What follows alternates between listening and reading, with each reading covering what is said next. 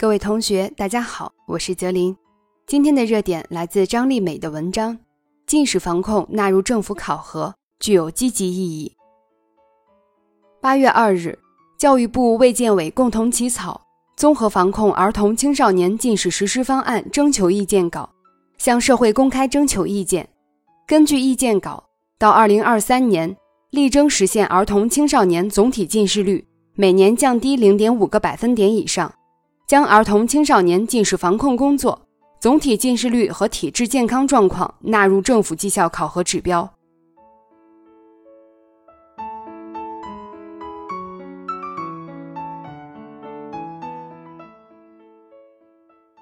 造成青少年近视率居高不下的原因，除了遗传和营养因素外，最主要原因就是孩子的户外活动时间太少了，大量时间待在室内，导致用眼过度。究其根源，就是现在的孩子学业负担太重，没有时间进行户外活动。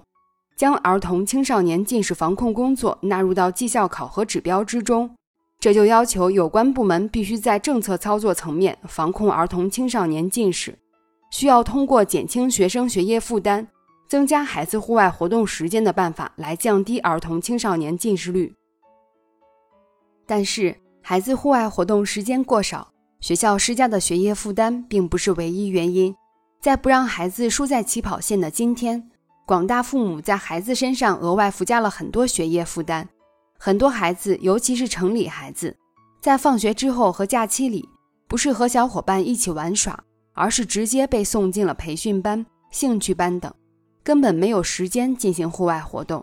另一方面，在智能手机和互联网时代，不少孩子宁愿宅在家里玩手机。玩电脑也不愿意出去打球，对户外运动失去了兴趣，而且很多孩子已经从小养成了熬夜玩手机、近距离玩电脑、近距离看书等不科学用眼的不良习惯。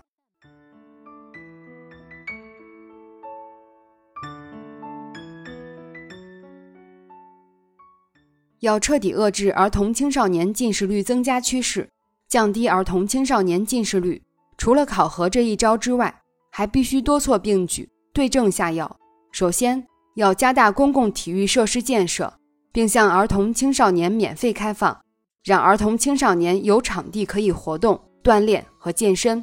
其次，加大对校外培训机构的治理力度，引导家长树立正确科学的教育观念，给孩子更多的做家务、户外活动的时间，而不是只剩学习。再者，要加大科学用眼知识的普及教育，老师和家长要共同引导儿童青少年从小养成科学用眼的良好生活习惯。